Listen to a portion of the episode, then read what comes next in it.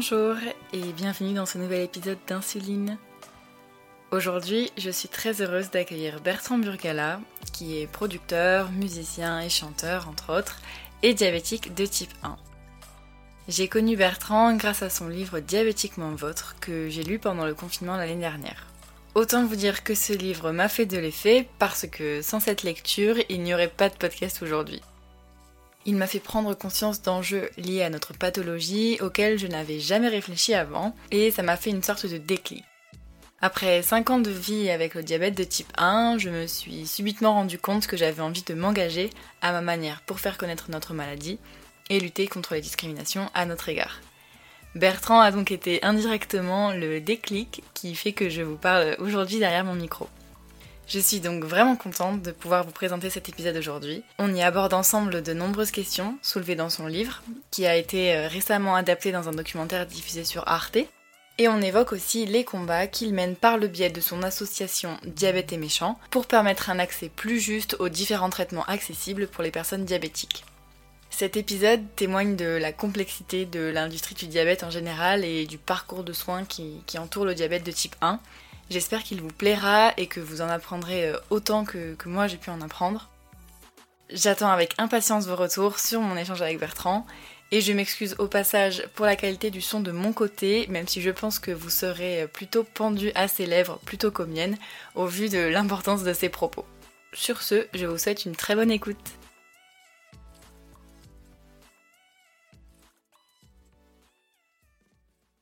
Merci beaucoup d'avoir euh, accepté de participer à un nouvel épisode d'Insuline.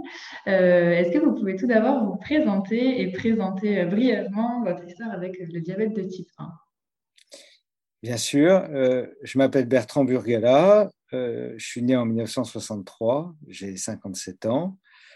je suis devenu diabétique en 75, 1975 à Colmar. Euh, voilà, enfin, c'est arrivé assez, assez soudainement. Donc, ça fait 46 euh, ans que je, suis diabétique, insulinodépendant. J'ai donc connu à peu près, euh, enfin, à peu près toutes les étapes. Je suis arrivé à la fin des seringues en, verre et, donc j'ai vu à peu près toutes les étapes. Et puis, je me suis très mal soigné, très mal traité pendant des années. il y a une dizaine d'années, je, j'avais l'impression d'entendre à peu près toujours le même discours lénifiant euh, sur le diabète, les mêmes incompréhensions aussi, les mêmes approximations.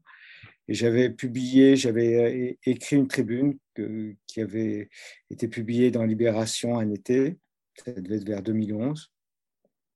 Et, euh, et à la suite de cette tribune, qui n'avait pas eu énormément d'écho, j'avais fait justement pour que ça ait un écho, je me suis dit, il faut peut-être aller plus loin. Et, euh, et, donc, j'ai écrit un, essai, euh, Diabétiquement Vôtre. J'ai mis plusieurs années à écrire. Euh, j'ai eu un très bon éditeur, Mark Greenstein, qui, a m'a vraiment poussé un peu dans mes retranchements. Et,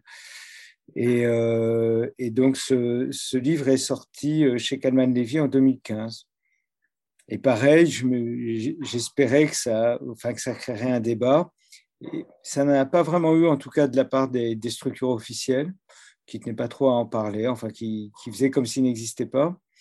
Et, euh, mais en revanche, j'ai eu beaucoup de témoignages de, diabétiques et euh, certains vraiment extrêmement émouvants, touchants. Et, on a dialogué les uns avec les autres et on a décidé d'aller plus loin. Et un an plus tard, on a, on a créé une association Diabète et Méchant. Donc ça fait cinq ans que cette association existe. C'est une association qu'on voulait volontairement totalement bénévole, amateur. Euh, euh, enfin, euh, pour nous, c'était extrêmement important. Et aujourd'hui, c'est enfin, une association qui fait un travail de fond, à la fois un travail de, de, d'expression des diabétiques qui leur permet de s'exprimer de façon directe, qui n'est pas filtrée, parce qu'on s'était rendu compte que beaucoup de témoignages, des témoignages de diabétiques qui étaient publiés par les associations officielles étaient des témoignages euh, euh, euh, rédigés en réalité par des sociétés de communication qui utilisaient des photos de banque d'images. Donc, il y avait l'expression était filtrée en fait, même si certains des témoignages pouvaient dire des choses qu'on pouvait nous-mêmes exprimer. Hein. et donc, on a, on a à la fois ce travail de, de, de, dialogue, d'expression. On écrit des textes, euh, on a un forum où les uns et les autres peuvent s'échanger des, des, tuyaux, parler de ce qui les préoccupe.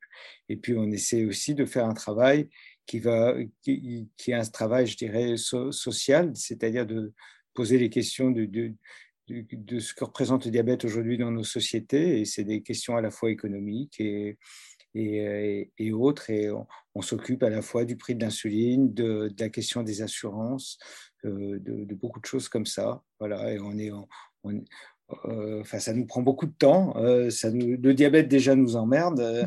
donc ça nous, ça, nous ça nous embête de passer en plus du temps à s'en occuper, mais ça nous paraît nécessaire et plus que jamais. Et, et, là, il y a eu il y a eu un documentaire qui a été adapté de mon livre, qui est sorti sur Arte début mars, et euh, ça, nous a amené, enfin, tout, beaucoup, beaucoup de, nouveaux adhérents. Et, euh, et c'est assez formidable parce que c'est comme un. Enfin, tout d'un coup, il y a toute une parole aussi qui. qui euh, enfin, beaucoup, beaucoup de diabétiques qui, qui ont besoin de s'exprimer, de dire ce qu'ils avaient un peu, ce qu'ils n'osaient pas forcément dire. Donc, il faut un peu qu'on canalise tout ça et qu'on essaie de transformer ça de façon positive. C'est génial. Est-ce que vous pourriez nous décrire une journée type euh, dans les baskets de Bertrand de son diabète de type 1 C'est-à-dire une journée type euh, hum, Comment, au quotidien, comment, quelle place euh, a votre diabète et, prend votre diabète, tant personnellement que, professionnellement?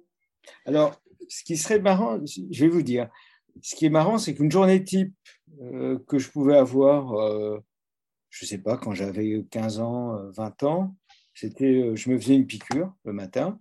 Mhm. Je faisais pas d'analyse parce que de toute façon, c'était des analyses d'urine qui voulaient rien dire. Parce qu'il y avait une telle latence, on pouvait se retrouver, c'était des croix. Euh, en plus, je suis daltonien, donc je voyais pas très bien les couleurs. Il fallait, fallait prendre une, bande, une, une, bandelette, voire une pipette. Enfin, et on, comparait avec un nuancier. Mais on pouvait se retrouver avec du sucre dans les urines et être en hypoglycémie et vice-versa. Donc, c'était totalement déroutant. Mhm. Et on faisait au départ une piqûre par jour, ensuite deux. Donc je faisais toujours la même dose. Et après, je faisais n'importe quoi. Comme en fait, en 75, il y avait deux écoles. Il y avait une école qui avait raison sur le fond, mais qui était très dure, qui était de dire votre enfant doit manger 70 euh, grammes d'haricots verts à midi, plus ci et ça, et puis et qui était complètement irréaliste en fait. Et d'autre côté, il y avait des diabétologues, euh, c'était l'école d'Henri Lestradé, le professeur Lestradé, euh, qui a fondé la, JD, et qui disait, mais avec l'insuline, on peut, on peut tout faire. Alors évidemment, pour les parents qui étaient perdus, tout d'un coup, c'était un soulagement. Et, euh, et c'était vrai, mais c'était pas vrai, parce que mm. ça n'allait même pas aujourd'hui, mais avec les, les instruments d'analyse et les insulines de l'époque, c'est totalement faux. Donc, on s'est retrouvé l'estradé avec beaucoup de, gentillesse à créer des générations de, d'enfants qui se sont retrouvés comme moi après avec des, avec, euh, avec des Enfin, on a subi des vitrectomies, des choses comme ça parce que c'était, c'était intenable. Plus avec un discours qui était extrêmement, qui était le discours qu'on connaît aujourd'hui, c'est-à-dire à la fois où on minore toute la difficulté quotidienne du traitement du diabète. On nous dit ça se traite très bien. Et en même temps, si ça se traite mal, c'est que vous vous êtes mal conduit, avec une culpabilisation. Tout ça en assortissant euh, de menaces. Et si tu te traites mal, euh, on te coupera les jambes, tu seras aveugle. Enfin voilà, toute cette pédagogie noire. Donc ça, ça n'a pas bougé. En revanche, ce qui a bougé, c'est qu'aujourd'hui, bah, euh, ce que je fais, c'est que le matin, je me lève, bon, je fais euh, je, regarde je regarde mon, manteau de sucre avec le, avec le freestyle. C'est quand même dix fois mieux que ces, ces cochonneries de, de bandelettes mhm. qui, qui, nous faisaient mal aux doigts, qui ne nous disaient pas où on allait en plus, parce que c'est très bien de savoir qu'on a un gramme 20, mais si 20 minutes après on est à 1 gramme 80 ou à, ou à 0,8, ça n'a aucun sens. Donc euh, je, fais, je fais ça, je fais une dose de Tresiba, je fais 11 unités, j'en faisais 26 de, de Lantus, je fais 11 unités de Tresiba, mhm. et puis je fais 3, alors sauf si j'ai en plus à corriger un taux de sucre, ou mais si mon taux de sucre est entre, 4, entre 0,8 et 1,20 g, je fais 3 unités d'apidra. Il y en a pour moi, je, fais utiliser, euh, j'utilise Novo, Sanofi et Lilly. Hein, je suis très œcuménique. Je fais trois unités d'Apidra parce que je ne sais pas pourquoi, je trouve qu'elle me, elle va bien avec ce que je prends au petit déjeuner. Au petit déjeuner, je prends un café au lait et c'est tout. Mmh. Euh, parce que bizarrement, alors tout le monde nous explique, mais non, il faut manger ci, il faut, il faut manger un peu d'hydrate de carbone. Ben moi, euh, si je commence à manger trop au petit déjeuner, ben ça complique euh, ma glycémie et là, je suis vraiment fatigué le reste de la journée parce que si j'attaque avec une hyperglycémie le matin, c'est dommage. Donc avec ça, je suis en pleine forme, je ne mange pas jusqu'à midi, voire plus tard. Et, puis voilà, après, bah, je regarde de temps en temps avec le freestyle où j'en suis, je fais des corrections si nécessaire. Donc je fais jamais 4 piqûres par jour, en fait, j'en fais 6, 7. Euh, euh, et je préfère ça que... Enfin voilà, pour me sentir bien. Mais euh, et après, bah, j'essaie de suivre à peu près ma, ma glycémie, mais mais souvent aussi, je fais des doses et j'adapte plus mon alimentation à, mes doses d'insuline. Parce que c'est aussi pareil, c'est toujours le diabète technocratique ou bureaucratique. On nous dit si vous mangez, euh, euh, si vous mangez ci et ça, euh, il faut faire tant de doses d'insuline, mais ce sont des âneries. Parce qu'en réalité, si vous mangez ça, vous ne pouvez pas savoir exactement si vous êtes au restaurant, comment ça a été sucré, qu'est-ce que vous allez exactement manger. Donc, on s'approche de ça. Mmh. Mais, mais en réalité, euh, et l'insuline rapide met tellement de temps à agir, surtout pour des vieux diabétiques comme moi, euh, où il y a une petite insulinorésistance, que ça ne les deux courbes ne coïncident jamais. Ça peut jamais être parfait. Et, et ça ne l'est pas plus avec une pompe, puisque les pompes utilisent la même insuline. Oui, c'est ce que j'allais vous demander. Vous préférez être au stylo que sous pompe insuline? J'ai jamais eu de pompe parce que je trouve que euh, je vois pas comment. Euh, alors, je, je enfin, euh, j'ai plein d'amis qui ont des pompes. Enfin, c'est pas. et je trouve que c'est une des règles, par exemple, qu'on a à diabète et méchant. On peut tout dire à partir du moment où c'est son expérience personnelle. On ne dit pas aux autres, faut faire comme si. Moi, je ne dis mmh. pas prenez de la Tresiba. Je vous dis, moi, j'en prends, je suis très heureux. Mais quelqu'un qui me dit, voilà, je fais de la NPH, il n'y a aucun problème.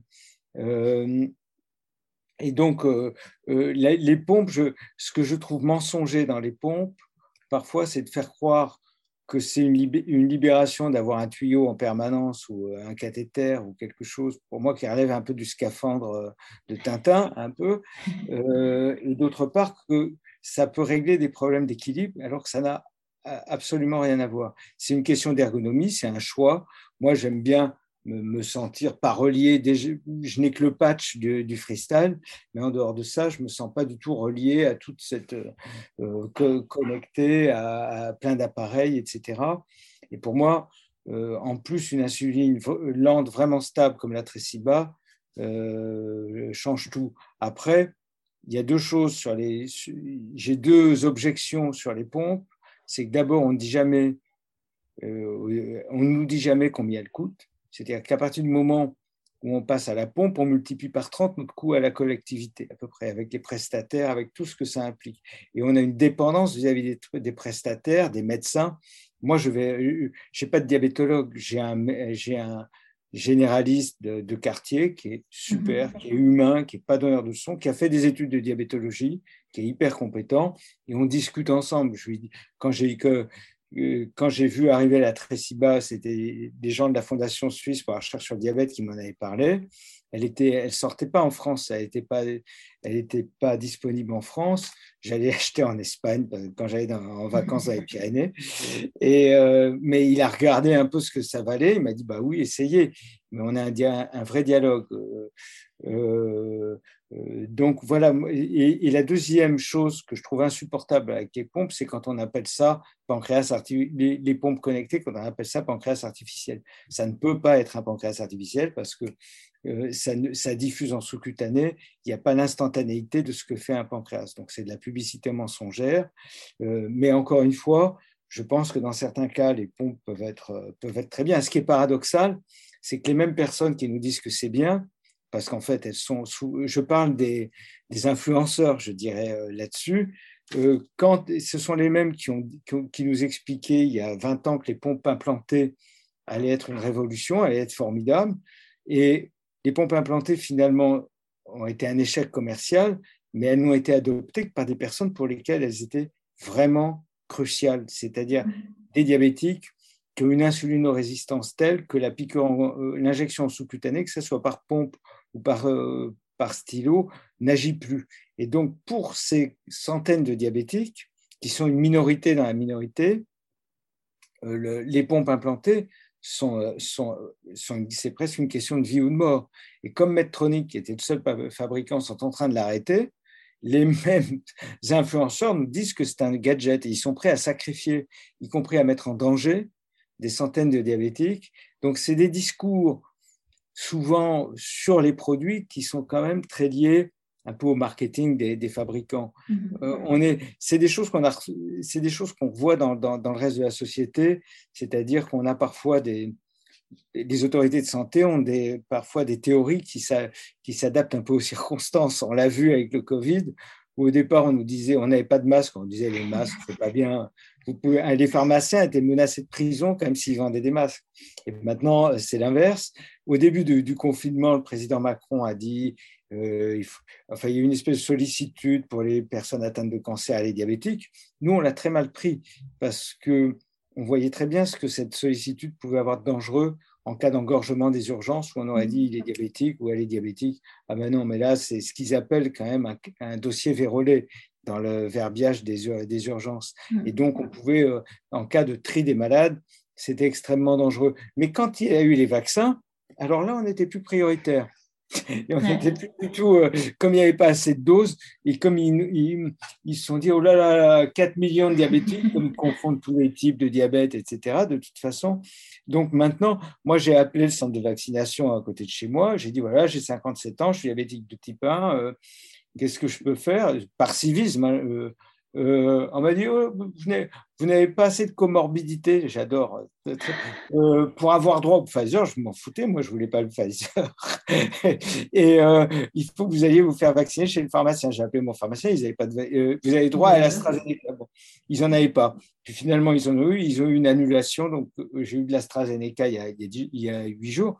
Vous voyez, je suis pas rancunier parce qu'en plus, je suis devenu euh, diabétique juste après un vaccin contre la variole. Donc, euh, voilà, j'ai fait l'AstraZeneca.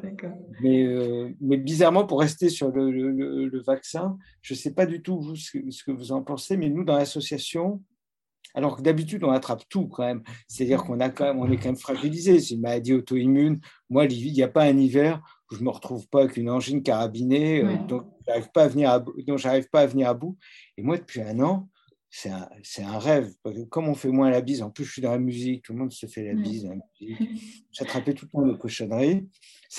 Et je ne sais pas pourquoi, mais ce Covid, je sais qu'il impacte les diabétiques, en particulier les diabétiques de type 2, mm. mais le type 1, ce que je dis, ce n'est pas une étude, mais je trouve qu'on est on n'est pas spécialement, euh, je trouve qu'on n'est pas spécialement impacté. En tout cas, nous, dans l'association, je suis du même avis. Et, pour le coup, moi, j'ai eu le Covid euh, sans le savoir. Euh, j'ai fait une prise de sang et j'avais les anticorps. Donc, en fait, euh, j'ai eu le ah Covid en totalement asymptomatique. Je n'ai eu aucun impact sur mes glycémies, j'ai eu aucun symptôme ni rien. Donc, alors que je, je, connais des amis qui ont eu plein de symptômes, qui ont une grosse fièvre ou ce genre de choses et qui sont même pas diabétiques. Donc, pour moi, ça ne peut pas dire grand-chose. Non, c'est très intéressant. Alors, on a fait, tous les mois, on fait des rencontres, euh, ce qu'on appelle les rencontres du premier type. On fait ça généralement le, dernier dimanche de chaque mois. Avant, on le faisait, avant, le Covid, on faisait ça à Paris dans, une, dans une petite salle. Et maintenant, on le fait en visioconférence, ce qui est vachement bien parce que finalement, ça permet d'associer tous les, bah, tous les diabétiques de province, voire de, Suisse, de Belgique. On en a euh, au Québec. Et il y a celui qui a été dans donc, euh, euh, enfin, il, y a, il, y a, un mois, on avait reçu le professeur Patou qui fait des recherches formidables à Lille sur, le, sur les grèves d'île-aux-Languérance. dimanche prochain, on reçoit David Béran, qui est un, chercheur suisse qui est très impliqué dans, dans le, sur la question du prix de l'insuline. Et il y a quelques mois, on avait reçu Rémi Rabassa-Loret, qui est un diabétologue québécois qui dirige service de diabète à l'Université de Montréal.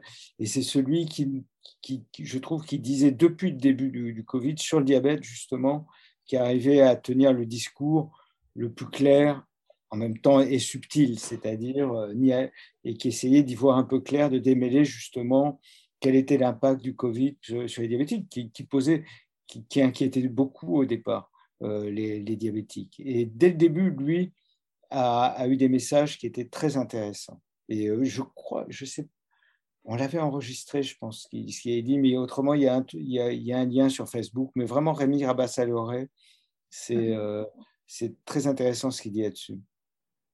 Et donc, ces rencontres, vous les organisez dans le cadre de l'association Diabète et c'est ça? Exactement. Oui, oui, on fait ça tous les mois.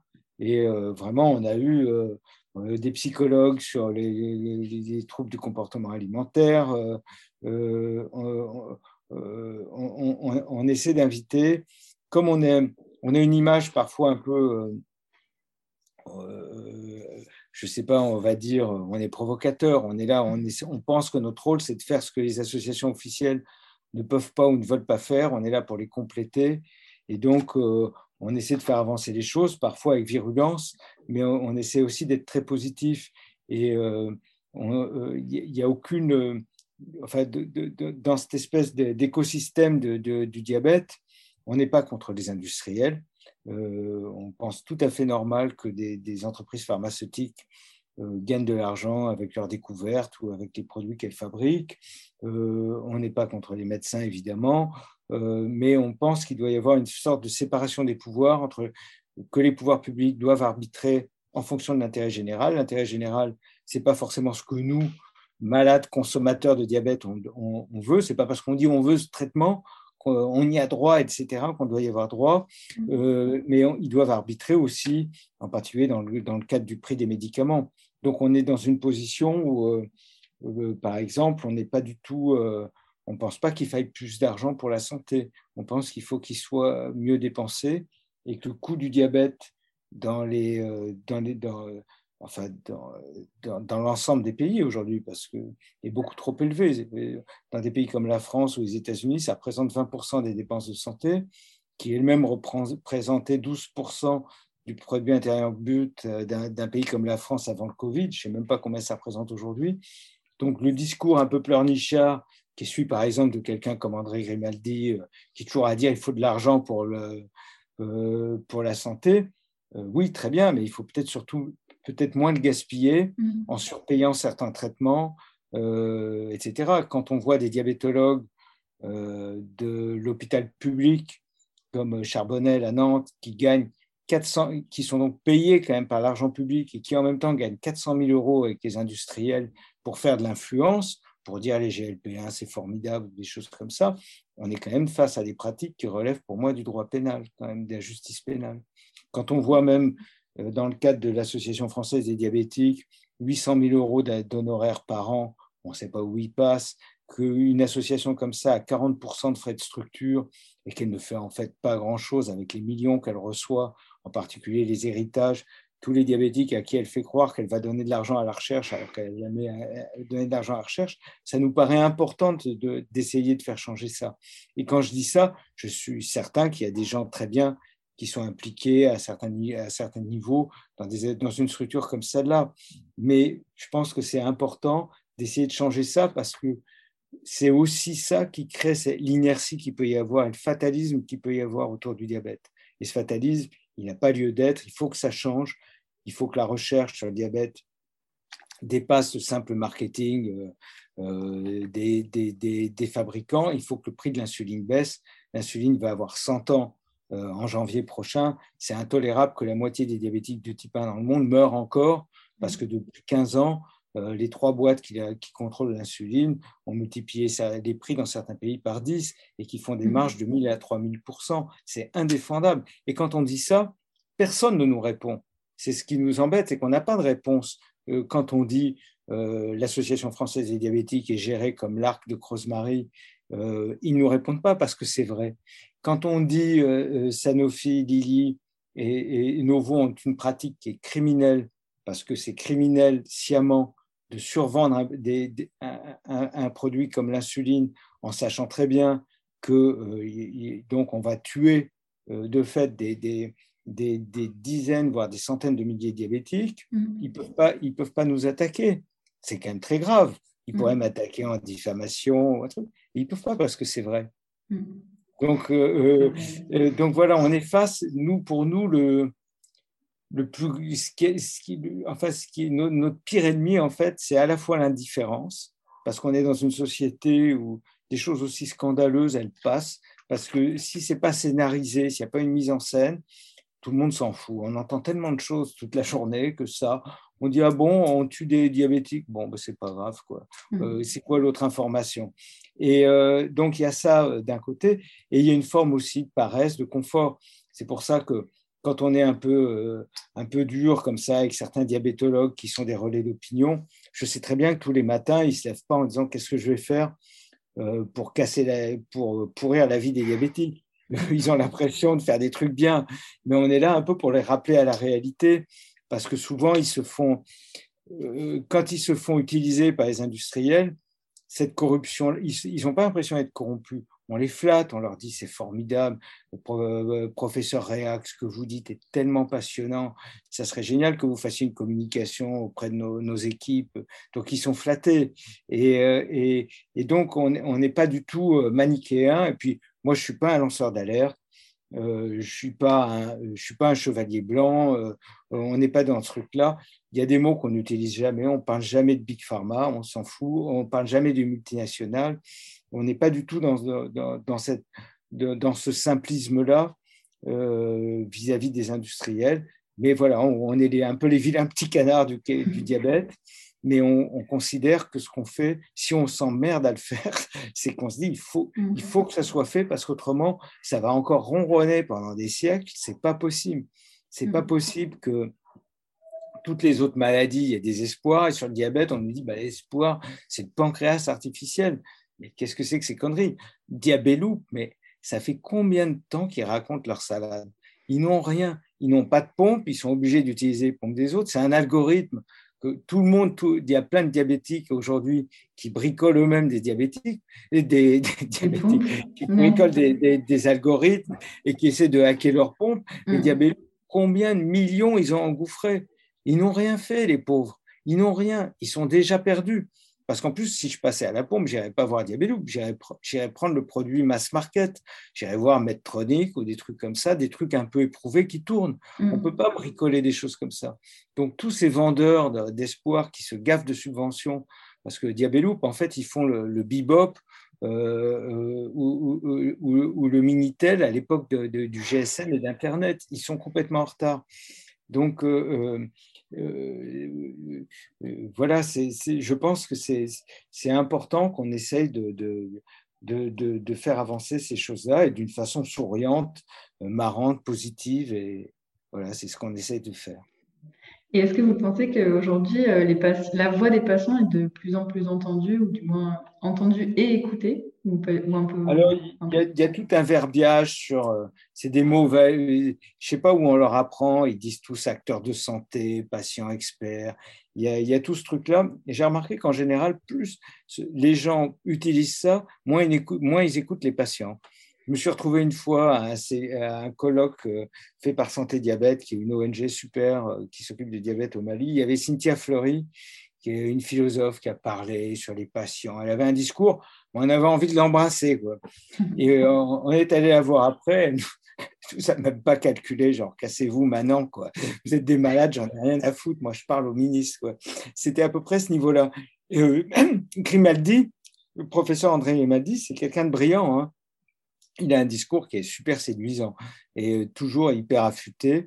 Mais les gens, les gens qui sont allés dans, son service, c'est quelqu'un qui a passé sa vie en fait à à la fois engueuler les pouvoirs publics en disant qu'il faut plus d'argent et à engueuler les diabétiques en leur disant qu'ils se traitaient mal. Donc mmh. il y a encore énorme, il y a encore une violence, une brutalité médicale qui, qui, qui, est, qui est encore, je trouve, incroyable et qui a rien à voir avec les discours. On nous dit oui, voilà, et le dialogue, etc. Je trouve qu'il y a encore beaucoup de progrès à faire. Et nous, c'est vrai qu'on est donc on, peut paraître un peu isolé parce qu'on a beaucoup de mal à dialoguer. Des, associations comme l'AFD ou la JD ont peur de nous, elles ne veulent absolument pas qu'on soit représenté euh, où, que ce soit, elles ne veulent pas discuter avec nous.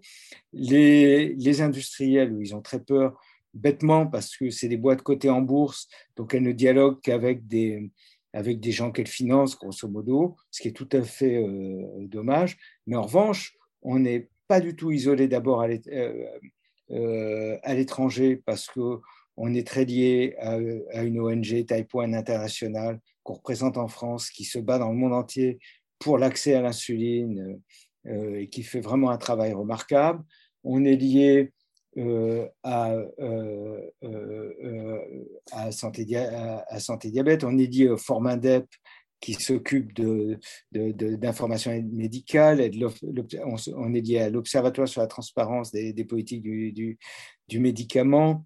Euh, on est lié aussi à tout, à, tout, un groupe qui essaie de faire une insuline en open source, euh, qui mmh. s'appelle Open Insulin, et, et, on est lié via la COP Patient à des équivalents comme nous d'associations de, de, patients qui essaient de faire bouger des choses, que ce soit euh, pour, la, euh, pour le cancer avec Roseup, euh, Renalou pour, le, pour, le, pour la dialyse, il y a ça pour la maladie de Crohn, il y a ça pour plein de maladies, d'associations qui se sont créées parce qu'elles en avaient un peu marre des associations officielles ronronnantes et qui essayent de faire avancer. Et finalement, ce qu'on n'arrive pas à faire, par exemple, sur l'insuline, sur l'insuline, sur l'assurance, puisque donc aujourd'hui, un diabétique qui, qui, veut faire un prêt immobilier paye des surprimes de 150% mmh. et n'est couvert souvent qu'en cas de décès, ce qui est vraiment sympa.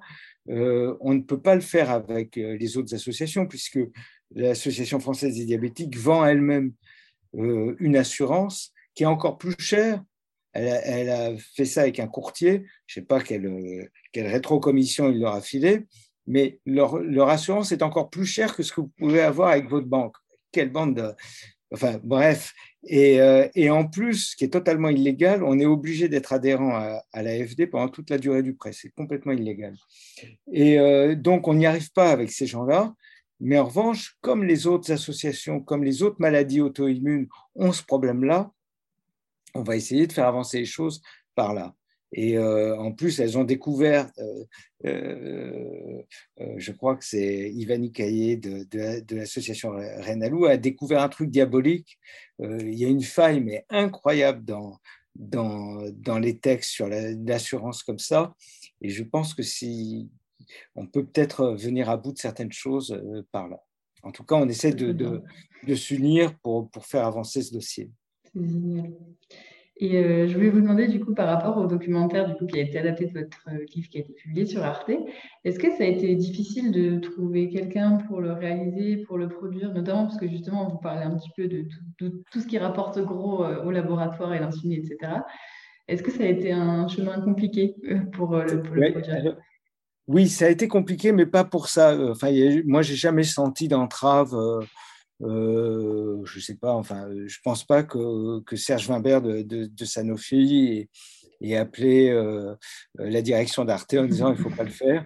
Mais en fait, quand, au moment où j'ai sorti mon livre, il y a une productrice, Julie Paratian, qui tout de suite m'a dit ça m'intéresse, j'aimerais faire un documentaire. elle était allée voir Arte qui n'était pas chaud. Et je connaissais, j'avais croisé euh, celui qui, est maintenant le, président d'Arte, mais qui était le vice-président à l'époque, Bruno Patino. Et on s'était retrouvé dans, son bureau. Il découvrait le, livre et il disait Mais c'est génial, il faut le faire tel quel. Et en fait, la personne qui s'occupait des docs était un peu vexée. Du, coup, elle a dit D'accord. Mais il euh, euh, mais il faut qu'il y ait une, vraie enquête journalistique. Sous-entendu, il n'avait pas lu le livre, mais c'est un malade, c'est pas un journaliste. Mm. Euh, il se trouve que l'enquête, j'avais fait refaite et j'avais fait très attention de tout ce que je disais dans mon livre, tout ce qu'on dit d'ailleurs sur notre site, sur le site de Diabète et Méchant, tout ce qu'on écrit, on est toujours en dessous des vrais chiffres. Euh, euh, y a, ce qui fait que quand mon livre a été réédité plusieurs fois, enfin a été réimprimé, je n'ai jamais eu à changer une, euh, une ligne parce qu'il y aurait eu une imprécision, parce que c'était aussi ma terreur. Qu'on dise, si j'avais eu une erreur, même complètement mmh. euh, euh, enfin, anecdotique, on aurait pu m'attaquer là-dessus et dire, mais ce n'est pas, c'est, pas un travail sérieux. Donc, mais du coup, ça nous a beaucoup retardé parce que il y a eu une première. alors en plus, le, au départ, j'avais pensé à un réalisateur que, j'aimais beaucoup, euh, euh, qui avait fait un film extraordinaire euh, qui s'appelait, le film s'appelait Reprise sur la grève dans les usines Wonder. dans, les années, enfin en 68. Et, et, et, et, ce réalisateur, il adorait le, livre, enfin il m'avait fait un premier un, premier développement qui était absolument génial, mais, mais entre-temps, il est mort.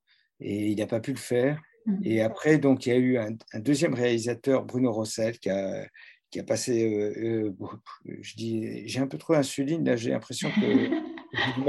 Mais Benoît Rossel, pardon. Et, euh, et, et qui a commencé, qui a beaucoup tourné. Et après, ça a été terminé par une, par une deuxième réalisatrice, euh, Dorothée Fresneau. Donc ça a été de très longue haleine, ce qui fait que quand c'est sorti, enfin, j'étais content que ça sorte, mais j'en attendais plus grand-chose. J'avais l'impression qu'en plus, on a, euh, il y avait un risque que ça embrasse trop de sujets. C'est-à-dire que toute la fin du documentaire parlait de problèmes d'alimentation et de ça qui sont exacts, mais je me disais, les gens vont rien comprendre. C'est déjà tellement complexe, déjà de distinguer le type 1, le type 2. Mmh. Et Finalement, c'est absolument pas ce qui s'est passé. Ça a été super bien accueilli. Ça a été, je pense, un des plus gros succès d'Arte euh, récemment. Euh, en quelques jours, ils avaient eu 1 600 000 vues. Ils sont super contents. Et nous, on est donc, on a des centaines d'adhésions de gens euh, diabétiques qui arrivent, de diabétiques, de parents diabétiques aussi, toutes sortes de. on est essentiellement une, une, association de diabétiques de type 1, mais on a aussi quelques types 2 et on est très content de pouvoir dialoguer avec eux et on n'est pas du tout pour, un, pour, euh, euh, pour affronter, euh, pour opposer le type 1 au type 2. On, se bat contre la confusion des deux parce qu'on considère qu'elle est, elle est très mauvaise pour les types 1 comme les types 2. Les types 1, ça veut dire qu'on méconnaît tout à fait vraiment la difficulté de notre traitement. On dit Ah, mais ma, ma tante aussi, elle est diabétique, etc. Euh, ou alors ils nous disent ah ben tu peux pas manger toi tu, mais t'as pas droit à ça etc enfin il y a tous ces mélanges plus toujours ce truc euh, c'est héréditaire donc qui veut dire est-ce que je vais l'avoir et pour les types 2 je trouve que la confusion elle est encore pire euh, parce que ça leur donne un sentiment de fatalité qui est, qui dans bien des cas est complètement inexact. Et alors, c'est facile, nous, les types 1, on peut leur dire, c'est un symptôme, le type 2, c'est peut-être même presque un, bien parce que si vous avez, peut-être qu'en changeant quelques paramètres, euh, bah, vous, allez, vous, allez vous sentir mieux qu'avant d'avoir le, type 2. Mm. C'est facile à dire, mais je pense qu'il y a un truc, il y a, un manque aussi de psychologie euh, de certains soignants, parce qu'il ne suffit pas de dire manger raisonnablement, bouger, etc. Parfois, c'est accablant d'entendre ça. Et de dire, vous pouvez manger un peu de tout. Et ça. Moi, je suis excessif, par exemple. Les trucs que j'adore, je ne pourrais pas m'arrêter. Donc, il y a des moments, il y a, des trucs que j'aime, je n'en mange pas parce que parce qu'autrement, euh, enfin, chacun a une façon différente d'appréhender bah, l'existence et son, et son, diabète aussi.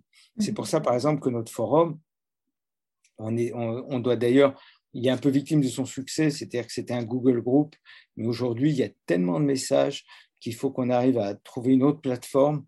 On va bientôt changer, on va peut-être passer à discours, mais il faut qu'on trouve une façon qui est plus fluide parce qu'autrement, euh, les personnes qui n'ont qui ont pas une adresse Google, elles se retrouvent mmh. tous les jours avec des dizaines de messages sur la boîte mail. Et certains des messages ne nous intéressent pas parce qu'il y en a qui sont des dingues de, de pompage, de, de, de, leur pompe, qui, qui connaissent tous les algorithmes, qui s'échangent des tuyaux et c'est passionnant. Pour ceux qui sont là-dedans, il y en a d'autres, c'est d'autres euh, thématiques. Et donc, mmh. euh, tous, enfin, tous ces sujets-là, il faut qu'on puisse un peu les trier. Et, et on a une la chance, enfin, on a un bureau, il y a une équipe, euh, Frédéric Georges Pichot, qui est notre secrétaire général, qui est une, fille formidable, qui fait un travail incroyable, euh, Odile Barrault, Juliette De Salle. Il y a toute une équipe euh, à Diabète et Méchant qui, qui fait un travail qui, qui, est, fantastique. Et là, on va en plus monter des groupes de parole parce qu'on a tellement de monde qui arrive aujourd'hui, il faut qu'on arrive un peu à, à organiser ça, que chacun puisse s'exprimer. Donc, il y a des, certains membres de l'association qui sont un peu, un peu plus chevronnés, qui vont un peu mhm. accueillir les nouveaux membres et faire des, des groupes aussi en fonction des thèmes et, de ce qui intéresse les uns et les autres. C'est génial. Est-ce que vous pensez qu'avec, bah, par exemple, votre livre et bah, surtout ce documentaire, du coup, parce qu'Arte, c'est quand même une chaîne qui est beaucoup regardée, est-ce que vous pensez que le diabète de type 1, c'est une maladie qui est aujourd'hui de plus en plus euh, connue, voire comprise? Ben, J'espère. Ce que je constate, c'est qu'il y a certaines choses que je disais il y a cinq ans qui sont mieux reçues aujourd'hui. C'est-à-dire par exemple, euh, quand je parlais du prix de l'insuline à l'époque, souvent, les gens qui avaient été un peu, je dirais, sanofiés, qui avaient été, euh, qu'on avait un peu conditionné, me disaient soyez, soyez heureux que l'insuline existe. Comme si je disais que le, fait de dire qu'elle est vendue à un prix scandaleux voulait dire qu'on était contre l'insuline. Comment on peut dire à un diabétique de type 1 Bien sûr qu'on est heureux qu'elle existe. Et en plus, enfin, euh, euh, enfin Banting, Colip, enfin, on les, on les, on les adore, les gens qui ont, qui ont inventé l'insuline. Mhm. Euh, on a une reconnaissance totale, d'autant plus qu'ils l'ont donné, justement. Ils ont donné leur brevet pour un dollar pour qu'on puisse la fabriquer euh, facilement. Euh, donc, ça, ça, rend encore plus infâme ce qui s'est passé depuis. donc, ça, ce, ce discours-là, je me rends compte, il y a quelques années, j'avais publié une tribune dans le Figaro sur le prix de l'insuline. Et c'est à ce moment-là, je me souviens quand il y a eu cette tribune, ça doit faire 3-4 ans. Euh, Libé, par exemple, qui jusque-là, Eric Favreau à Libé, qui était un peu tiède là-dessus, il devait nous trouver un peu excités. Il a fait un papier qui était très bien, Le Monde a fait, a fait des choses, euh, le HuffPost a fait des, des, articles. on, voit que ça, on voit quand même que ça progresse. Après, la difficulté, c'est que nous, on est vraiment des abatteurs. Donc, on, est, on a tous une autre activité. Et oui, mais on est une vraie association. Parfois, les associations les plus efficaces, c'est deux personnes qui travaillent à plein temps et qui ne font que ça et qui vont voir les pouvoirs publics qui sont très forts. Je pense par exemple, quand il y a eu euh, Aka euh, qui, faisait du, qui faisait du vélo, au départ, on disait, mais c'est quoi ce gamin? Euh, Nous aussi, on a fait du vélo. moi, j'ai fait, enfin, fait beaucoup de montagnes. Ça nous paraissait assez dingue. Mais et bon, son père, on se dit, mais qu'est-ce qui et en fait, ils, sont arrivés à faire à deux ce que nous, on n'arrivait pas à faire dans certaines choses. Et c'est pour ça que, par exemple, toute, toute, la question des interdictions professionnelles, qui était un de nos thèmes, on n'en parle plus du tout aujourd'hui à Diabète et Méchant parce qu'on considère que, que, que, grâce à, gamin, à un gamin de 14 ans, on passe vraiment d'évoluer. C'est lamentable qu'il faille ça. C'est-à-dire que c'est lamentable qu'il faille que ce soit un, enfant pour que des parlementaires s'intéressent à ça. Mais c'est en train d'évoluer. Après, nous, nous, on considère par exemple euh, que les, questions politiques et sociales liées au diabète, euh, on peut les interpréter avec toutes les sensibilités politiques. Euh, on peut voir ça, euh, si on est étatiste, on peut dire il faut plus d'État. Euh, si on est un peu plus libéral comme moi, on peut, on peut considérer que le, que le prix de, le prix de l'insuline, c'est aussi un manque de concurrence. c'est le, les, les, pires défauts du capitalisme, mais sans les bons côtés. donc on peut avoir des visions très différentes. Après, ce qui est fou, c'est que par exemple au Parlement, le, seul parlementaire qui, qui, a repris, qui s'est intéressé à cette question-là, c'est François Ruffin. Mais mmh. ça aurait très bien pu être repris par des parlementaires de droite ou de, gauche classique, etc. C'est des questions pour moi qui ne sont pas du tout partisanes et, euh, qui dépassent les clichés euh, euh, droite-gauche parce que, encore une fois, vraiment, c'est des questions, de, je pense, d'intérêt général, d'intérêt public et on ne peut pas avoir une grille, une grille de lecture trop idéologique là-dessus. Mm-hmm. En tout cas, nous, à Diabète et Méchant, on n'est pas du tout, on parle pas de. Euh, c'est des questions politiques, mais on ne fait pas de politique là-dessus. On n'est pas du tout. Euh, et, euh, on, ne, censure personne sur notre site. les seules choses où on est, assez ferme, c'est quand il y a des personnes qui, arrivent et qui nous disent euh, si, vous mangez des, euh, graines de soja, des graines de courge, euh, vous serez plus diabétique. Bon, là, et en général, on, a, on a, eu quelqu'un comme ça, une de nos rencontres il n'y a, pas, il y a pas longtemps. Et je lui dis, mais vous êtes diabétique? Il me dit, non, je suis professeur d'éducation physique. Bon, ah. désolé, mais. ça marche pas. non, ça marche pas. Mais après, toute expression, tout, euh, après, ce qui est drôle aussi, c'est qu'on a remarqué, moi j'ai remarqué quand j'ai sorti mon livre, les personnes qui étaient presque, les diabétiques qui étaient les plus choqués, qui disaient pourquoi vous parlez de tout ça? Moi je vais très bien avec mon diabète, etc. Quand, quand je grattais, c'était ceux qui finalement le vivaient le plus mal. qui n'osaient même pas, il y en a qui n'osaient même pas en parler presque à leur conjoint. Donc, euh, euh, donc c'était tellement vécu comme quelque chose d'honteux. Euh, on, a, on a remarqué que souvent, d'ailleurs, les diabétiques de type 2 ont, ont, beaucoup moins de difficultés à parler de leur diabète que les type 1. Vous n'avez pas de célébrité diabétique de type 1. Quand j'en ai cherché pour mon livre, j'en connaissais un qui est un acteur français très connu, il n'a jamais voulu en parler. Le jour où il se rendra compte que ça pourrait presque être un truc de marketing, il en parlerait, je suis sûr. Jean Reno, qui n'est pas diabétique, en parle, parce qu'il a un peu de sucre en fin de repas, parce que il est sympa, hein, mais Lynn Renault a dû lui dire avec ça, tu vas, euh, les gens vont t'aimer, tu seras dans, le top du JDD. Mais c'est dommage que pour parler des diabétiques, on ait quelqu'un qui n'est pas diabétique. Mm. Mm. C'est triste.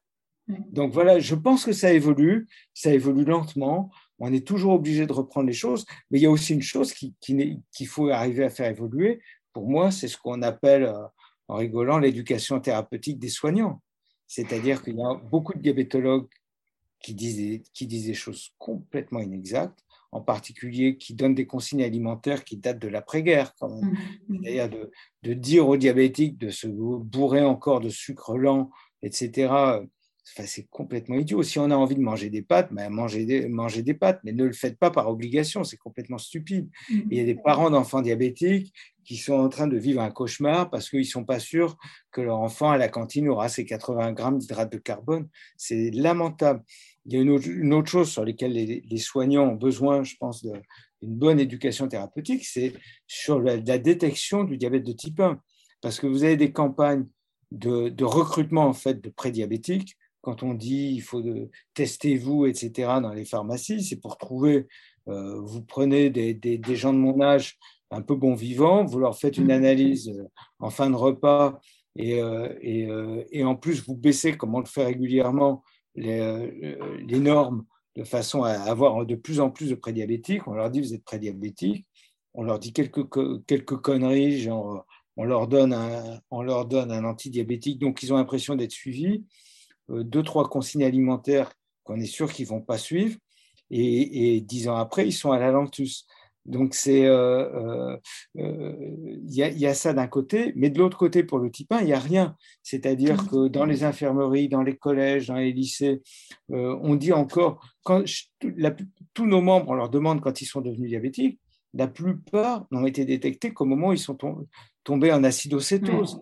c'est même incroyable qu'on en soit là. On dit, euh, votre fille, elle a perdu 10 kilos, ah bah, elle est anorexique. Bien sûr. Et mm. euh, alors, ce qui est drôle, c'est que moi, j'ai détecté, je détecte très bien le diabète chez les animaux de compagnie, parce qu'on a un chat. On a il a 12 ans. Et il, y a, il y a deux ans, euh, oh, je sais plus, il y avait un bouton, enfin, le, le, vétérinaire lui a filé de la cortisone. Je pars avec lui dans les Pyrénées, et à un moment, je l'entends il buvait, il buvait de l'eau et j'entendais pisser. Je dis à ma femme, ça y est, il est diabétique. C'est pas possible, on va, chez, le vétérinaire.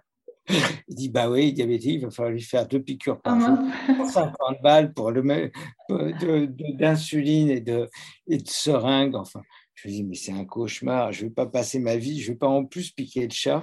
Il est misérable et je regarde les croquettes, ils ne donnent pas la composition. Je vois qu'il y a des hydrates de carbone. Je dis au vétérinaire à Paris après, mais, mais ce n'est pas les croquettes aussi? Ah non, ils ont besoin de sucre.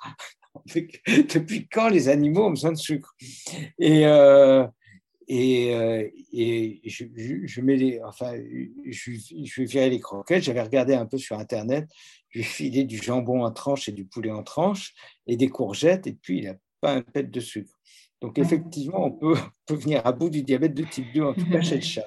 Je faire, euh, je veux pas du tout être euh, inculpé d'exercice illégal de, la médecine vétérinaire. Euh, voilà, bon, c'est un gros budget Fleury Michon en, en charbon en tranche. mais finalement, ça nous prend plus de temps que de faire la cuisine pour nous. Mais on passe notre temps à découper en petits dés son jambon, son poulet. Mais Mais en tout cas, il est en pleine forme. Et il a perdu 3 kilos. Hein. Et vous avez reconnu les signes avant-coureurs.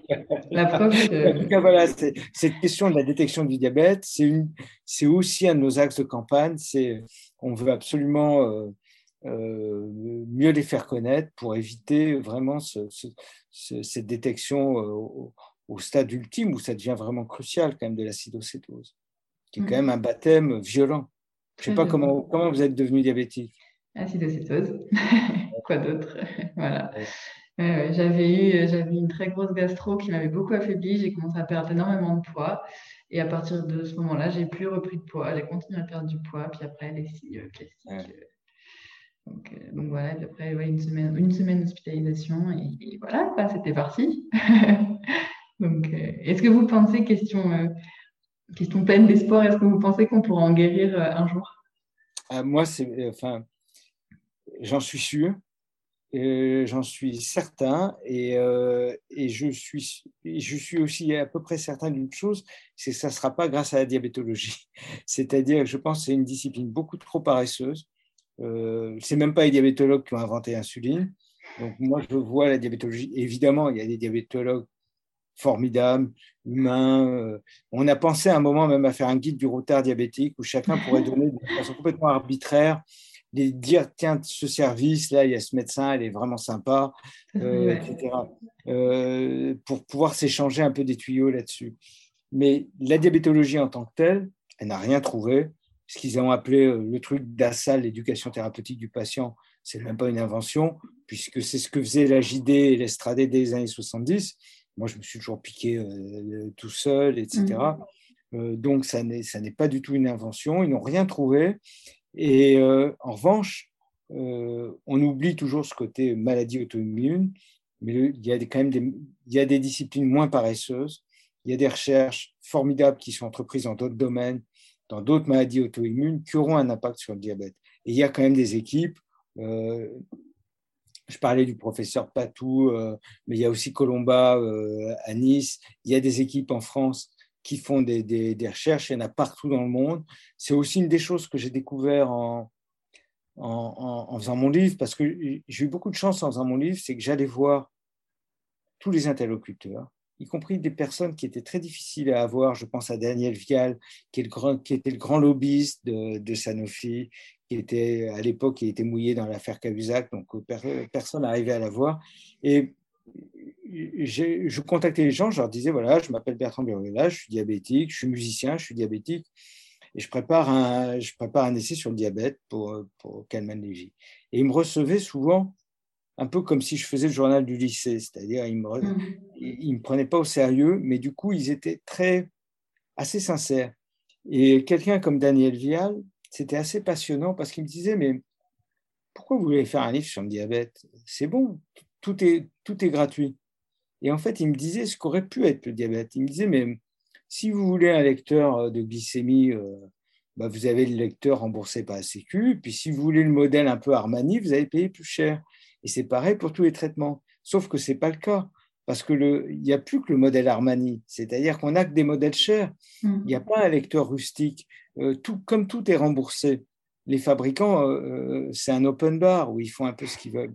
Donc, mais il m'avait expliqué, il m'avait dit, toute façon, on fait de l'argent avec tout, grosso modo, et y compris avec la guérison.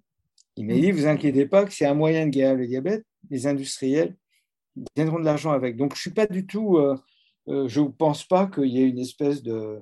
Enfin, qu'il y ait des, 12 personnes derrière une grande table avec des cagoules qui disent on va tout faire pour qu'on ne guérisse pas le diabète.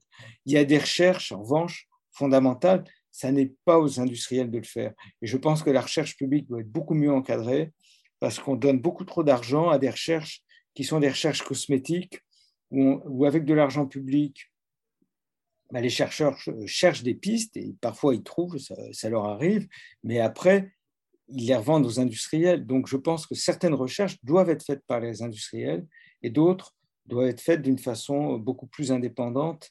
Et euh, moi, je pense qu'on devrait conditionner la, recherche publique, euh, les fonds pour la recherche publique, à des objectifs justement qui ne soient pas des objectifs juste de euh, faire, enfin, faire un nouveau produit, et si ce n'est pas des, objectifs un peu plus radicaux, bah, c'est de l'argent qui est gâché. Parce que quand on prend les chiffres officiels, une boîte comme Novo, c'est 15 milliards de chiffre d'affaires, c'est 5, 5 milliards de bénéfices. Mmh. donc, avec ça, ils, ils, peuvent quand même faire des recherches. Et en plus, ils en font de temps en temps, ils font des nouveaux produits. Moi, je vous dis, je trouve un truc comme la Tresiba, euh, c'est vraiment une insuline très stable, enfin à mon goût. Euh, mm. De temps en temps, il y a des nouveaux produits. Je trouve que ce qui s'est passé avec le freestyle, euh, ça, a été, ça a été une grande innovation.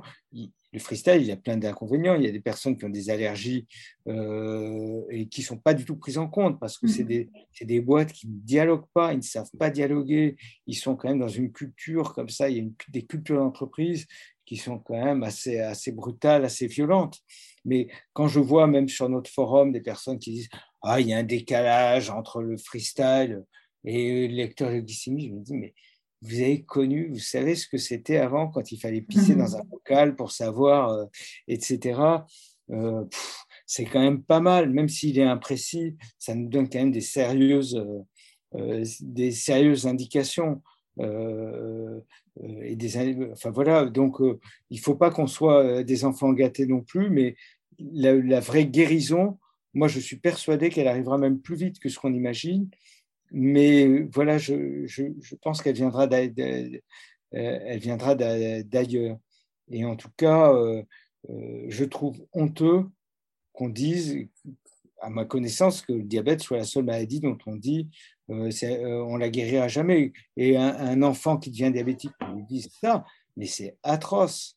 Et en plus, il y a, ce manque de psychologie, il a vraiment des, conséquences sur les adolescents. Parce que ce côté punitif de dire tu vas avoir ci, tu vas avoir ça, à l'adolescence, qui est une période de transgression, ça pousse à une fuite en avant, à se dire ah bah foutu pour foutu. Et euh, il y a quand même beaucoup de jeunes diabétiques qui, euh, bah, qui font un peu n'importe quoi par désespoir. Et c'est dommage, parce que quelqu'un qui devient diabétique aujourd'hui, euh, ça va lui casser les pieds, cette maladie, bien sûr, mais c'est pas vrai il va vivre, il va vivre beaucoup mieux que ce qu'on a vécu. Euh, il y aura très peu de conséquences, il y aura très peu de complications, euh, peut-être même pas du tout. Euh, moi, j'ai eu des complications parce que, parce que donc pendant 20 ans, j'étais à des, des, taux de sucre qui étaient stratosphériques, mais donc j'ai eu, j'ai eu, des, eu ces problèmes de vue. Mais depuis, je vais très bien et, et, et je, je, suis, enfin, c'est affreux, mais Enfin, si, si, je devais faire un tome 2, je l'appellerais J'irais me piquer sur vos tombes en pensant à tous les diabétologues qui me diraient que je vivrais jusqu'à 30 ans. Et je me dis, ben, j'irai. Euh, enfin, j'ai l'intention de vivre plus vieux qu'eux. Je lirais, ce tome 2 avec grande attention si j'avais tort. en fait, non, le tome 2, ça devrait être, je trouve, tous les témoignages absolument extraordinaires qu'on a publiés sur le site de Diabète et Méchant. Et on a des textes de toute nature. On a des, des, témoignages personnels, comment le diabète est apparu, mais on a des, des textes extrêmement techniques, euh, on a des... Euh, on a des, des, des, textes de, de, philosophie, on a voilà, à la fois très, euh, des, choses ardues, des choses émouvantes, et, et je trouve que cette cochonnerie de diabète, elle a aussi ce mérite de nous réunir, c'est-à-dire que on a tous ça en commun. Mm. On, vient tous bah, d'horizons différents, on a des caractères différents. Nous, dans l'association, sur notre forum, on a deux, trois mauvais coucheurs, ils sont pénibles. ils sont là, ils sont diabétiques. Bah, on, on, est tous là avec nos, avec nos qualités, nos défauts. Et c'est cette, cette maladie qui nous réunit. Et bon, euh, ça pourrait être autre chose. Hein. Il y a des, voilà, ça pourrait être le tir à l'arc. Enfin voilà, mm. mais ça serait peut-être plus sympa. Mais avec ça, je pense qu'on peut aussi en tirer des choses intéressantes. Et, euh, et, je comprends parfaitement, par exemple, que voilà, il y a plein de diabétiques, ça leur casse les pieds, et je les comprends parce que cette maladie, elle est déjà pénible.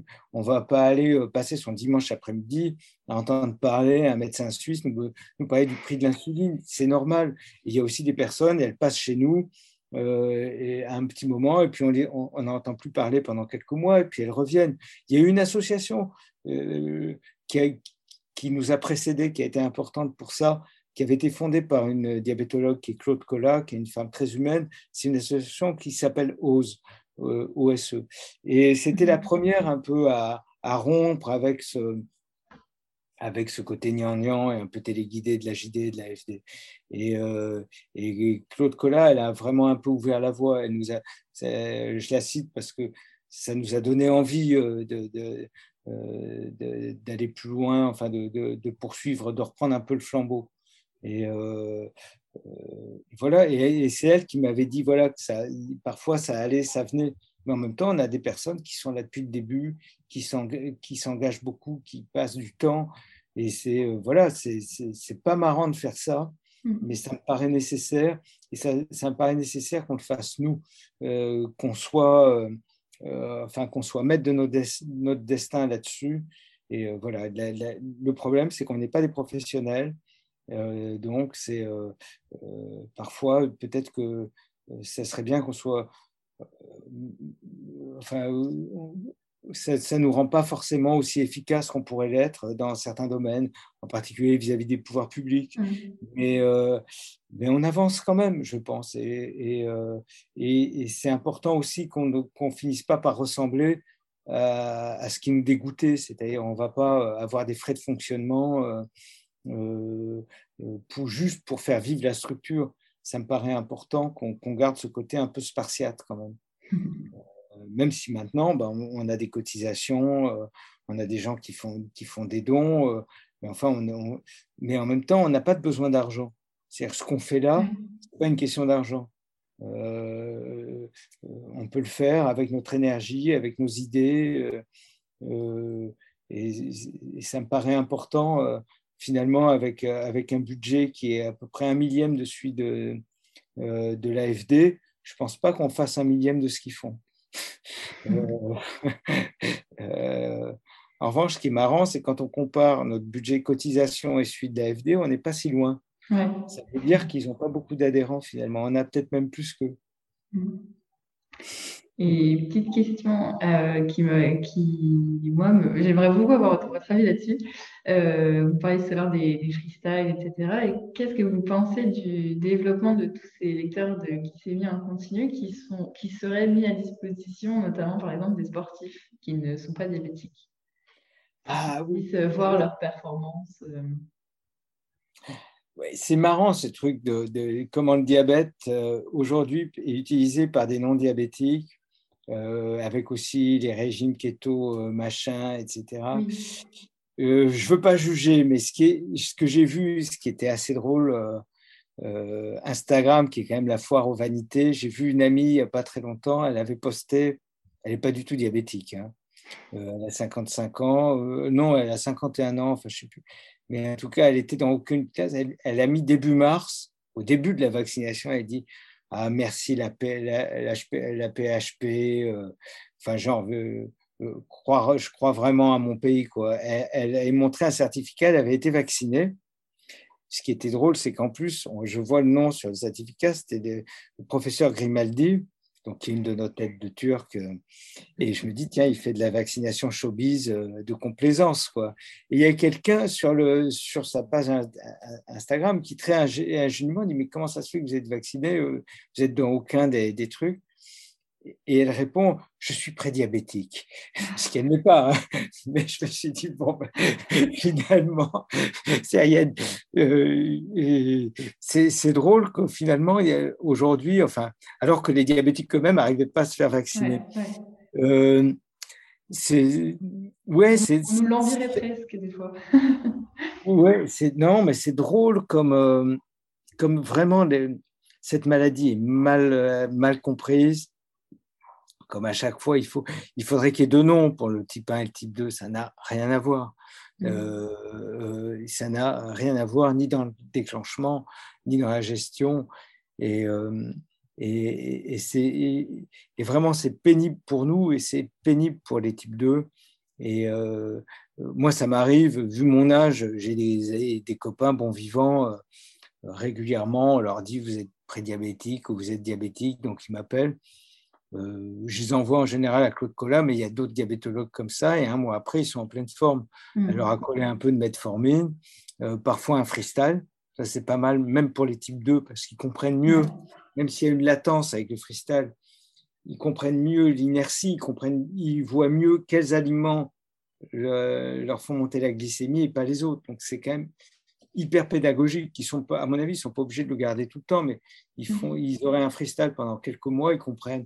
Et en général, après, euh, alors je sais que maintenant c'est plus compliqué, il y a des, il y a, il y a des, types 1, euh, il y a de plus en plus de types 1 adultes, il y a de plus en plus de types 2 jeunes, etc. Mais, mais dans l'ensemble, quand même, euh, je pense qu'une grande partie du type 2 est réversible et on ne peut pas d'un côté dire, comme la FFD, il faut manger des sucres lents, etc., de faire croire que, que le sucre est un carburant, ce qui était le cas, mais quand les gens faisaient des travaux manuels hyper violents, effectivement, ils, pouvaient manquer, euh, euh, enfin, les hydrates de carbone les aidaient à, à, tenir, ça, mais, mais dans la société actuelle, euh, c'est totalement erroné. On n'a pas du tout besoin de se gaffer de trucs comme ça. Et encore une fois, si on a envie d'en manger, il faut en manger, mais le faire par devoir, c'est très dangereux. Donc c'est comme ça qu'on crée aussi des diabétiques de type 2 et de faire croire aux gens que c'est qu'il n'y a que le sucre qui donne du sucre. Donc parfois, j'entends des personnes qui me disent Ah oui, mais moi je mange que du pain complet.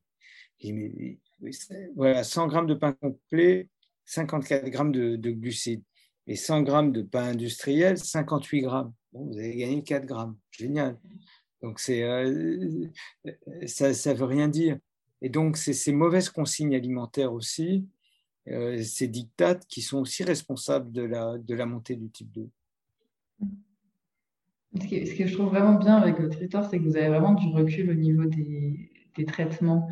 Je trouve que, même, moi, la première, hein, je pense que je fais partie d'une génération qui est un peu plus capricieuse et un peu plus exigeante parce qu'on est un peu tombé dans la bonne époque, entre guillemets, on a déjà des assez bons traitements et du coup, on n'a pas votre recul sur le, bah, à quel point c'est facile, plus facile aujourd'hui de le gérer qu'avant. Ben, c'est-à-dire que c'est à la fois plus facile et en même temps, c'est pas très différent. ce qui est fou, c'est que on est toujours à se piquer à faire des analyses. Ça n'a pas bougé d'une façon ou d'une autre. Euh, je ne crois pas que l'algorithme, moi, euh, va changer ça parce que c'est pas moi. L'algorithme, il va pas deviner que dans 10 minutes, je vais faire ci ou ça. Je vais aller faire de la vie. Donc, euh, et comme l'insuline ne suit pas, comme il faudrait qu'il y ait des insulines rapides, plus rapides, vraiment rapides, pour que, pour que l'algorithme puisse vraiment faire des choses, et encore. Donc, en dehors de ça, le principe n'a pas bougé. Euh, l'ergonomie a un peu changé.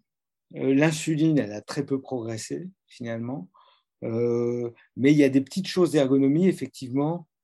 Moi, pour moi, le, mais ce que je dis là est vraiment personnel, mais je, le truc qui a totalement changé ma façon de me, traiter et qui m'a vachement encouragé parce qu'enfin je comprenais ce qui se passait, c'était le freestyle. Avant le freestyle, même l'électroglycémie, je ne mmh. comprenais pas. J'étais obligé de me piquer dix fois pour comprendre.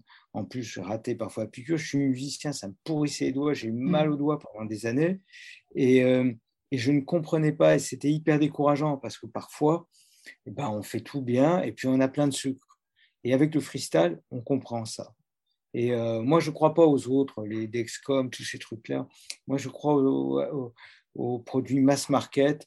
Euh, la seule chose, le freestyle, il devrait baisser le prix et, euh, et on devrait supprimer les bandelettes. on devrait même les interdire, cesser de les rembourser et rendre le freestyle le plus accessible possible.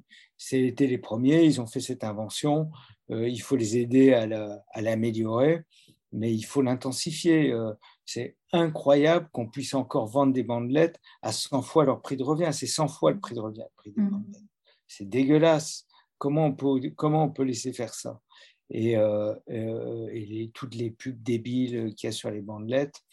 Donc, euh, c'est vrai que des, des, traitements comme ça, des, des, des dispositifs comme ça, ça change la vie beaucoup plus que l'insuline. L'insuline a très peu progressé. Et, mais, mais mais c'est vrai que des gens qui n'ont pas connu euh, euh, les seringues avec des aiguilles interminables, ce qui était déjà du sadisme, parce qu'on n'avait pas besoin de ça. Et très vite, moi, je sais pas, mes parents, là-dessus, ils avaient compris. On avait, je sais pas, on avait un ami médecin qui était, qui était diabétique. Il, avait trouvé des aiguilles gilettes qui faisaient venir de Suisse ou un truc. Il y avait des aiguilles gilettes beaucoup plus courtes. Mais il faire un centimètre au lieu d'en faire quatre comme les autres quoi, à l'époque. Mais c'était euh, pas remboursé, enfin c'était merdier. Et, euh, et, cette violence, ce sadisme et cette imbécilité des médecins, moi je, je la retrouve dans, le, dans la durée, dans, quand on nous demande de compter pour les, pour les, pour les, piqûres, pour les piqûres. Et mmh. il y a quelque chose qui m'avait vraiment marqué, c'était le documentaire qu'avait fait euh, Vanessa Gauthier sur des, des camps euh, de mmh. vacances de, de la JT. C'est très touchant, mais on voit tout d'un coup des gosses qui sont là en train de compter, mais ils comptent, ils comptent, ils comptent, mais on se dit, mais c'est dégueulasse, ces pauvres gamins.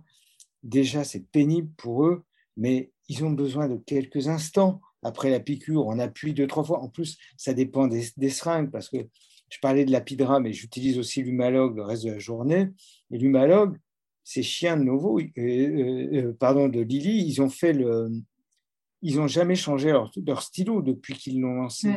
Ça leur coûterait trop cher de faire un nouveau stylo. Ce qui fait que le piston est complètement, enfin, il est complètement dépassé par rapport aux autres. Donc, on fait beaucoup plus d'erreurs avec l'humalogue. Mais donc, il faut bien s'assurer J'appuie une fois, deux fois, trois fois pour être, pour être bien sûr, mais je peux, je peux attendre une demi-heure, il n'y aura pas une goutte de plus. Et c'est une espèce de perfectionnisme qui est complètement irréaliste. Mm. Moi, je trouve que quelqu'un qui, qui, a son... On ne devrait jamais donner un diplôme de diabétologie sans obliger le futur diabétologue à se piquer, euh, à faire des piqûres plusieurs fois par jour, même sans mettre d'insuline. D'abord à le faire au moins une ou deux fois pour voir ce que c'est que d'avoir une hypoglycémie à se piquer au bout des doigts euh, dix fois par jour pendant un mois, parce qu'il ne suffit pas de le faire une fois, il faut le faire dix fois par jour pendant un mois pour comprendre et apporter un freestyle. Et là, il pourra un peu mieux comprendre l'ergonomie et, et, comment se passent les choses. Mais en tout cas, ce sadisme qui est de dire il faut compter jusqu'à 20, c'est dégueulasse. Ça n'a aucun sens. Et, euh, euh, et, et c'est ces choses-là, je trouve, qu'il faut arriver un peu à changer parce que elle ne, rend, une fois qu'on se rend compte, euh, quand on est un adolescent, tout d'un coup, on se rend compte que c'est des conneries, mais du coup, on finit par croire que tout est des conneries.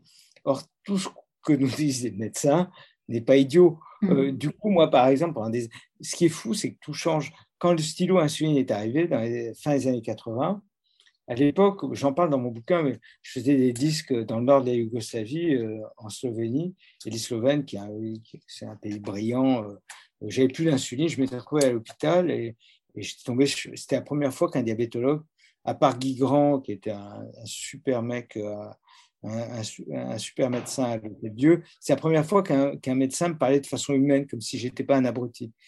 Et, et, le diabétologue m'a dit, mais vous savez que maintenant il y a des stylos insuline, etc.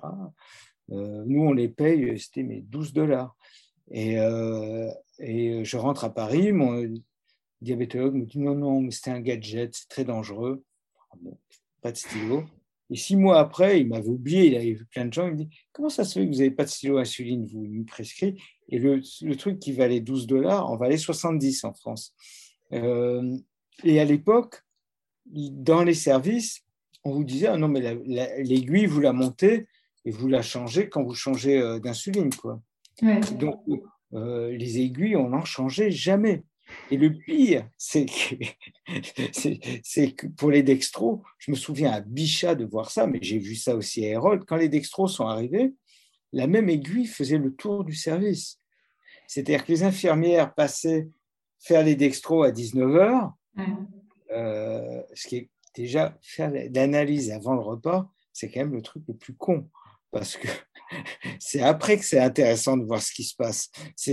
faire une analyse avant le repas, pourquoi pas euh, Mais c'est surtout après qu'on comprend, une heure ou deux heures après, on voit vraiment ce qui s'est passé. Euh, mais elle faisait donc les 30 petits patients du service avaient la même aiguille pour faire leur, leur dextro. Et ça a continué à l'époque du sida. Donc c'est quand même dément. Euh, euh, euh, enfin, on, revient vraiment de l'âge de pierre quand même. Là, on est un peu mieux, mmh. ah. mais, mais, on revient de loin. quoi.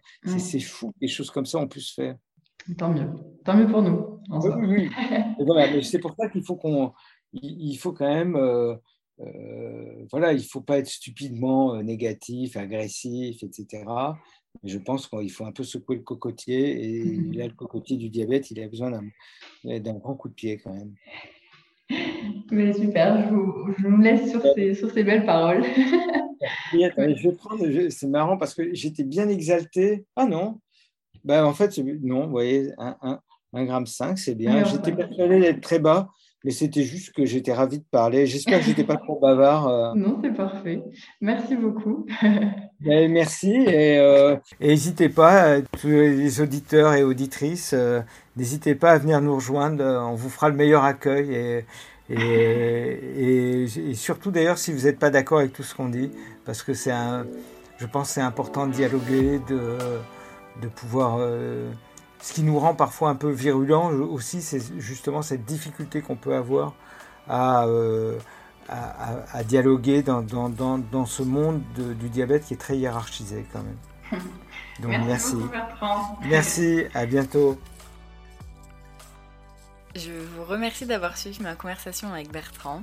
J'espère que vous avez appris autant que moi euh, lors de cette parenthèse autour de l'industrie du diabète. Je vous dis à bientôt pour le prochain épisode d'Insuline et je vous invite à découvrir les autres témoignages tout aussi intéressants des autres épisodes si ça n'est pas déjà fait. Vous pouvez me retrouver sur Instagram et Facebook at Insuline Podcast et ne rater aucun nouvel épisode en vous inscrivant à la newsletter sur Ocha.